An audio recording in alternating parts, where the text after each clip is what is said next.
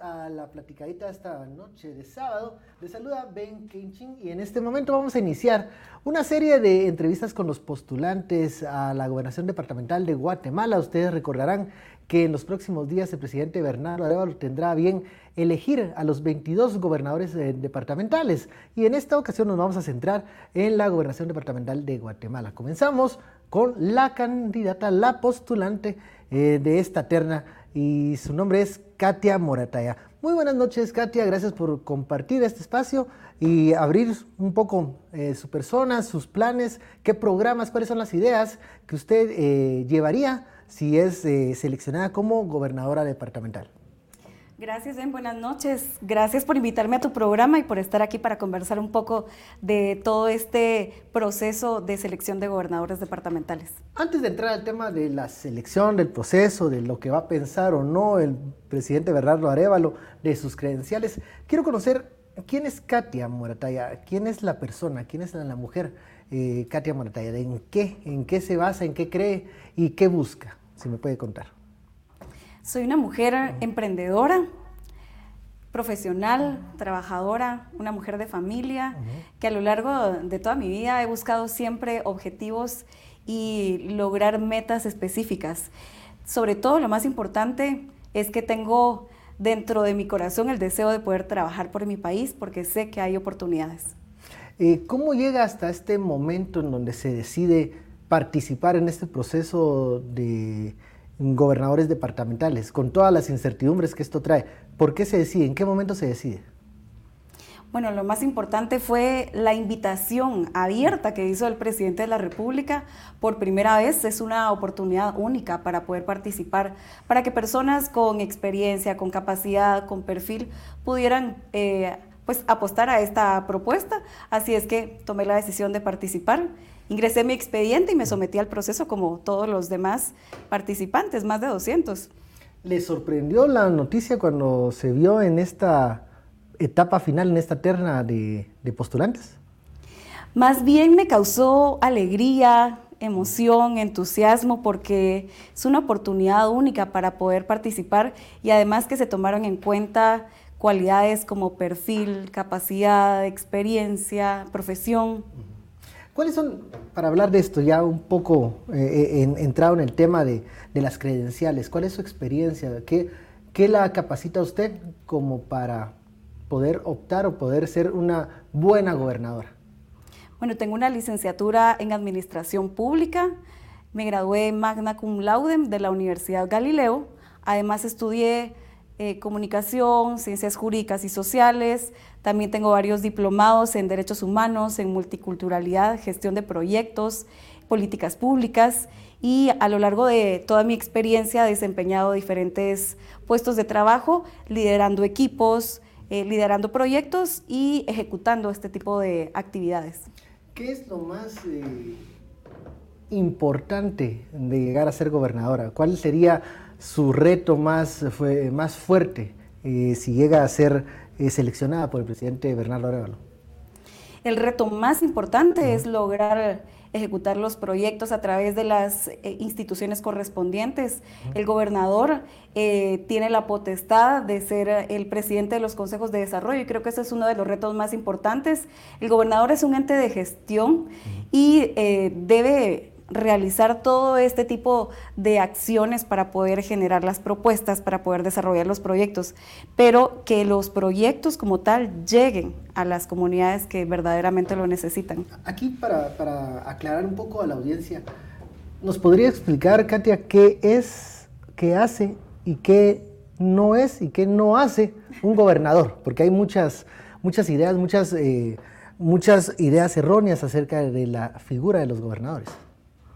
Por supuesto, el gobernador tiene sus funciones establecidas, primero eh, desde la Constitución Política de la República, eh, también desde la ley del organismo ejecutivo establece las funciones del gobernador, que la función número uno es representar al presidente de la República en su departamento correspondiente Eh, su función número dos es un ente de gestión y, por supuesto, presidir los consejos de desarrollo. Cuando me dice un ente de gestión, ¿qué significa eso? ¿Qué significa ser un ente de gestión? ¿Qué hace eso? El gobernador debe gestionar entre las instituciones centrales del Ejecutivo y las municipalidades, las organizaciones sociales, las eh, personas que representan a la sociedad civil que integran los consejos de desarrollo, porque eh, en consejos de desarrollo es donde se centra la planificación para poder buscar el desarrollo del departamento, por lo que ahí se definen muchos proyectos y son cientos de proyectos anualmente los que se definen conforme a las necesidades y propuestas de los municipios y está integrado por los 17 municipios del departamento. Actualmente, ¿cuál es el mayor defecto que tiene esta gestión que hacen los gobernadores? El mayor defecto es, es considerado pues un puesto de adorno, decorativo. decorativo, un puesto de papel. Hay que hacer la diferencia, hay que cambiar esa perspectiva. A ver, muchos creen que la gobernación tiene un presupuesto que puede ejecutar unos fondos que pueden hacer algunos proyectos. Eso no es así. ¿Nos podría aclarar qué, qué es lo que realmente puede hacer un gobernador? Por supuesto. Bueno, la gobernación como institución tiene un presupuesto reducido realmente para, la eh, actividad que realiza, pero como su función principal es la gestión, es la representación, es la coordinación eh, del Ejecutivo, entonces se centra específicamente en eso y su presupuesto es eh, aproximadamente de 5 millones de quetzales anuales que se invierten en el funcionamiento de esta institución como tal. ¿Dónde está el presupuesto de los proyectos? En consejos de desarrollo.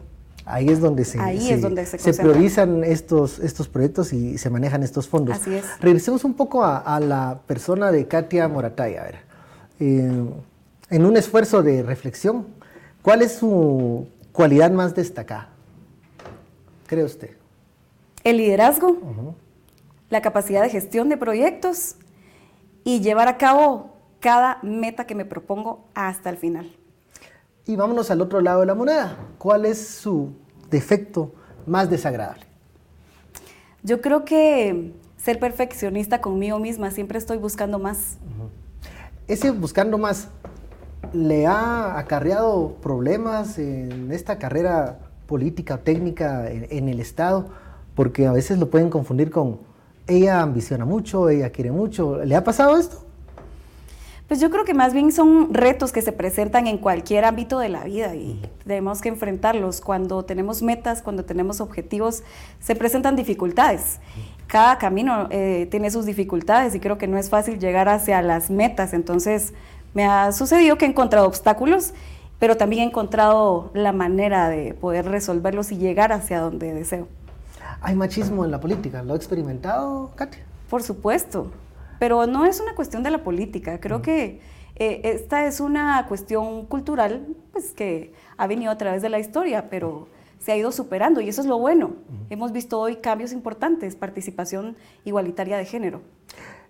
¿Qué ha cambiado de el día que usted llegó a dejar eh, estas, esta candidatura, digamos, a postulación, al momento que ya le anuncian que pasa esta etapa final? ¿Cómo ha sido este proceso?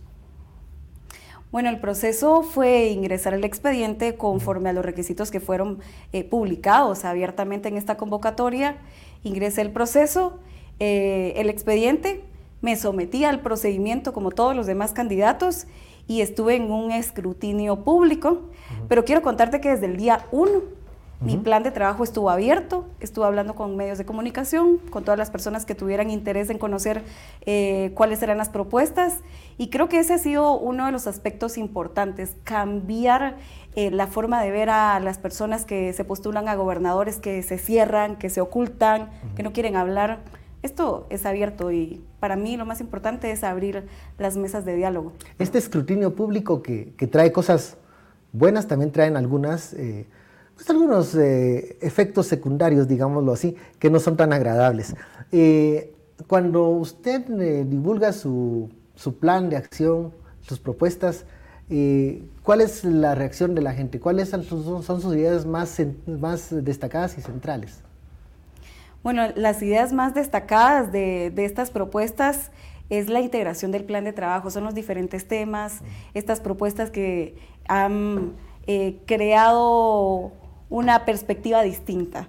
Eh, creo que vamos a ir hablando poco a poco de cada uno de estos ejes estratégicos del plan, pero, pero también ha creado un interés porque no se había hablado antes de la gobernación, de sus funciones y sobre todo de los eh, postulantes a gobernadores. Que había estado un poco más eh, tras bambalinas, digamos, esta selección o esta designación de los Así gobernadores. Es. A ver, no es común eh, este tipo de, escrutinio público, como usted menciona, pero tampoco es común ver que los postulantes a gobernadores se pronuncian en temas de educación, salud, seguridad, infraestructura. ¿Son acaso temas que que son de los gobernadores? Por supuesto. Esos son los temas fundamentales de prioridad que están establecidos en el Plan Estratégico Institucional de Consejos de Desarrollo anualmente. Así es que, como el gobernador preside consejos de desarrollo, son temas prioritarios de los cuales debe conocer y debe tener estrategias para poder ejecutar. Eh, a ver, esta es una decisión del presidente Bernardo Arevalo.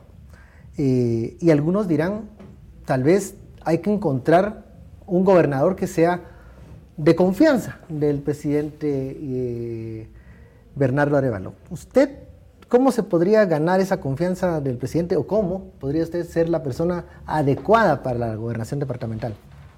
La confianza se gana con trabajo, con hechos y con realidades. Y mi carta principal de presentación es la capacidad, la experiencia, la trayectoria y mi profesión que me respaldan. La trayectoria quiere decir que hay años de experiencia. Los años de experiencia quieren decir que hay dinámicas y usted ha conocido tal vez muchos más eh, perfiles políticos o técnicos dentro del Estado. Eso no la convierte a usted en una eh, pues eh, especie de técnica política ya de tradicional, ya que conoce a los antiguos jefes políticos ¿Y cree usted que esto es un defecto, tener este, esta experiencia? Por supuesto que no. Todos los días hay personas que trabajan en el servicio público y que dan todo de sí para poder dar su servicio a la población. Entonces, para mí, el servicio público, más que un defecto, es es un honor y es un don servir a los demás. La experiencia además fue considerada dentro de los criterios de calificación para poder dar ponderaciones a los postulantes. Entonces, considero que es eh, importante también conocer la estructura interna del Estado para poder eh, hacer propuestas, pero no solo que se queden ahí en el ambiente como ideas, sino que también tener la capacidad de gestionar y que se vuelvan una realidad. ¿Esta experiencia en lo público no le trae consigo también un desgaste? O sea, le, han criticado por, por su papel eh, que ha desempeñado en estos eh, diferentes puestos. Por supuesto, pero críticas siempre van a haber. Creo que nunca le van a tirar piedras a un árbol que no da frutos. Entonces, eh, a las personas que accionan, que toman ideas y, y, propuestas distintas a todos los demás, creo que siempre les van a dar críticas. Pero para mí eso me fortalece porque significa que algo se está haciendo bien, ¿no? En en este desarrollo de, su, digamos, postulación a, gobernación, ¿qué pasa si, si no, no sale seleccionada? ¿Qué, ¿Qué, va a hacer Katia Morataya? ¿Cómo lo va a tomar? Pues no pasa nada, sigo trabajando en mis proyectos, en mis actividades, y es que no he tenido necesidad de ser funcionaria pública para desarrollar proyectos, así es que vienen muchas metas, objetivos, y vamos a seguir adelante. ¿Y cree que este podría ser un parteaguas eh, en su carrera profesional?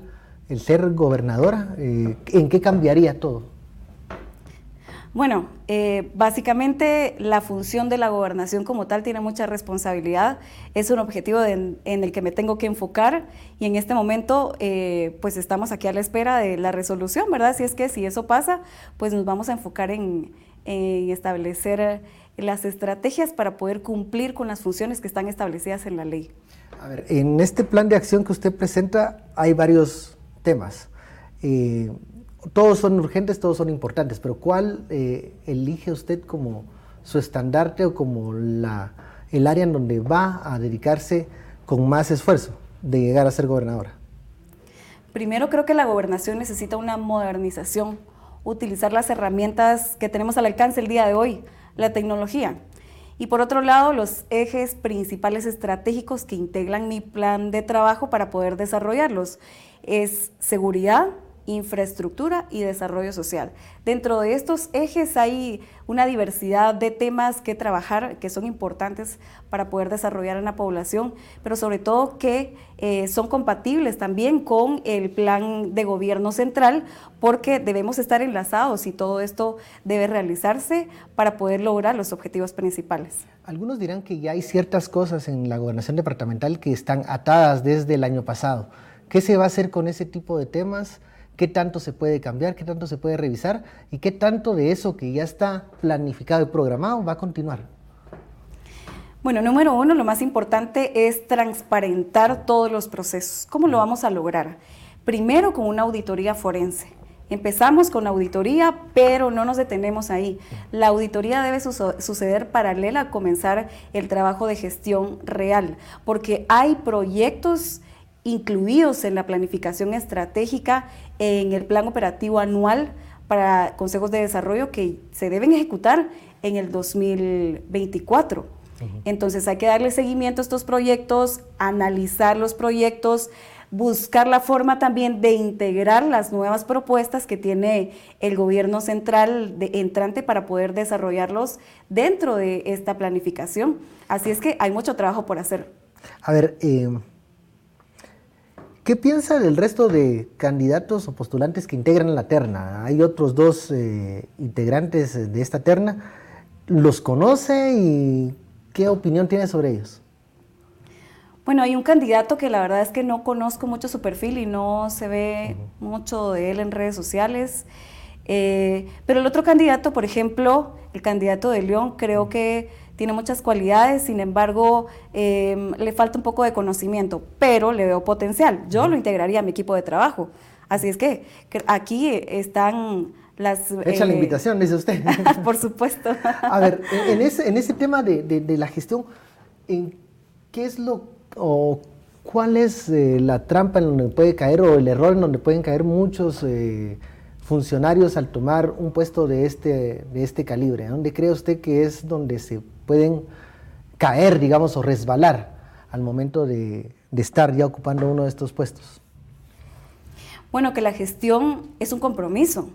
Así es que lo que ha sucedido en otras oportunidades es que muchos gobernadores han tomado esta acción como eh, pues una actividad decorativa, básicamente que sirve para reuniones con sus amigos y esto no debe ser así. La gestión es para poder priorizar los proyectos que se enfocan en las necesidades más importantes de la comunidad. Y es que estamos en el departamento de Guatemala que a pesar de ser el central, no solo tenemos áreas urbanas, sino también rurales. Y hay municipios que están olvidados. Hay municipios a los cuales no se les ha tomado en cuenta y tienen, si no es que casi nada, muy poco eh, asignado en el presupuesto de consejos de desarrollo. A ver, usted, eh, usted es eh, originaria de Fraijanes, ¿no? Sí.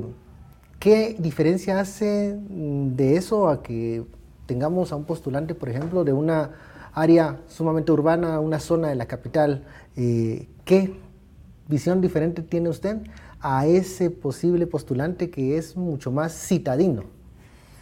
Bueno, he vivido en carne propia la situación de una comunidad rural. Fraijanes es un municipio relativamente nuevo, justamente ahora en el 2024 cumple 100 años, pero en carne propia viví la experiencia de no tener calles asfaltadas, la experiencia de no tener sistema de drenajes en mi comunidad. Así es que a lo largo del tiempo se ha visto esa transformación y bueno, he sido una persona que me he involucrado en mi comunidad durante toda mi vida. Así es que em, desde la creación de comités, eh, participación ciudadana, eh, participación hasta en comités de feria, porque todas estas actividades son importantes y nos acercan a la comunidad. Y creo que ese es un punto muy importante. La gobernación ha estado aislada. Es el representante del presidente, Así es que el presidente tiene sus funciones y sus actividades, tenemos que apoyarlo. La gobernación debe ser un brazo de apoyo y no debe quedarse en el área metropolitana, sino que debe salir, debe conectar con la comunidad, debe conocer los municipios, debe escuchar de viva voz de la población allá, donde están en las aldeas, en los caseríos, en las áreas rurales, qué necesitan, cuáles son los problemas más urgentes. A ver, eh, usted lo ha mencionado, viene de un área, digamos, aunque es del, departamento de Guatemala, pero que ha eh, pues vivido una ruralidad diferente a la visión o a la experiencia urbana de la ciudad. Eh, sin embargo, en el departamento de Guatemala, sobre todo el Distrito Central, en las últimas votaciones, pues votaron en su mayoría por el movimiento Semilla. Habrá quienes dirán usted no es eh, o no transmite o no es tan semilla como o tan semillera como dirían por ahí en redes sociales. ¿Qué responde usted a, ese calificativo y a esa diferenciación que podrían hacer algunos sobre su persona? Bueno, lo, lo, más importante de considerar en este aspecto es que la participación a gobernadores no necesita un partido político, no estamos en una elección popular por lo que el presidente está en este momento abriendo una oportunidad que es única y trascendental en la historia de nuestro país, que abrió las puertas para que personas con profesión, con capacidad, con experiencia pudieran participar. Así es que no están buscando una persona representante de un partido o tampoco eh, personas con favoritismos o con cercanías. Están buscando personas capaces. Yo creo que por eso es que nos han considerado en esta terna final. ¿Se siente en desventaja si hay en, la terna algún postulante que sea cercano al movimiento Semilla? ¿Usted se sentiría en desventaja? Eh, porque pues usted ha dicho es equidistante a los movimientos políticos. No, no me siento en desventaja porque confío que va a ser un proceso transparente, tal cual lo han anunciado. Así es que creo que van a considerar la calificación, las ponderaciones dentro de nuestra participación en este proceso al cual hemos sido sometidos todos los postulantes. A ver, le, escucho, le escucho hablar y hay muchos temas en donde usted quiere, digamos, si no opinar, por lo menos mm, estar presente eh, como gobernadora. ¿No cree que eso va a agitar alguna animadversión de alguien que pueda pensar, ah, eh, ella es muy, tiene un perfil tal vez muy político y, puede eh, causar eh, recelos? ¿Le tiene miedo a eso? ¿Le han criticado eso en el pasado? No, no, no le tengo miedo. Creo que esto es una oportunidad para poder demostrar que desde un perfil profesional y con experiencia se pueden desarrollar actividades como estas. No necesariamente hay que ser político para esto. Eh, ¿Quiénes son sus modelos en la política o modelos en, como trabajadores de lo, público? ¿En quiénes usted ha visto cualidades que quisiera encarnar? Bueno, por ejemplo, Mujica es un ejemplo a seguir. Tal vez me voy a ir muy a la historia, pero eh, el doctor Arevalo, en su momento, por supuesto que marcó la historia de nuestro país. Y hablando un poco de otros países, Abraham Lincoln. Así es que creo que esas son figuras que trascienden a través de la historia y eh, para, para quienes hoy están interesados en poder hacer propuestas distintas, creo que tenemos que irnos un poco más atrás también y conocer por qué estamos hoy donde estamos y cómo podemos utilizar esto para poder hacer cambios importantes. ¿Está lista para enfrentar también el lado feo de la política? Eh, redes sociales, mensajes anónimos, todo tipo de mm, acusaciones o señalamientos sin pruebas. Eh, también está lista para la fiscalización, es así con pruebas de la prensa en algunos momentos. ¿Cómo se hace la idea? ¿Cómo enfrenta esta, esta nueva realidad si llegase a ser gobernadora?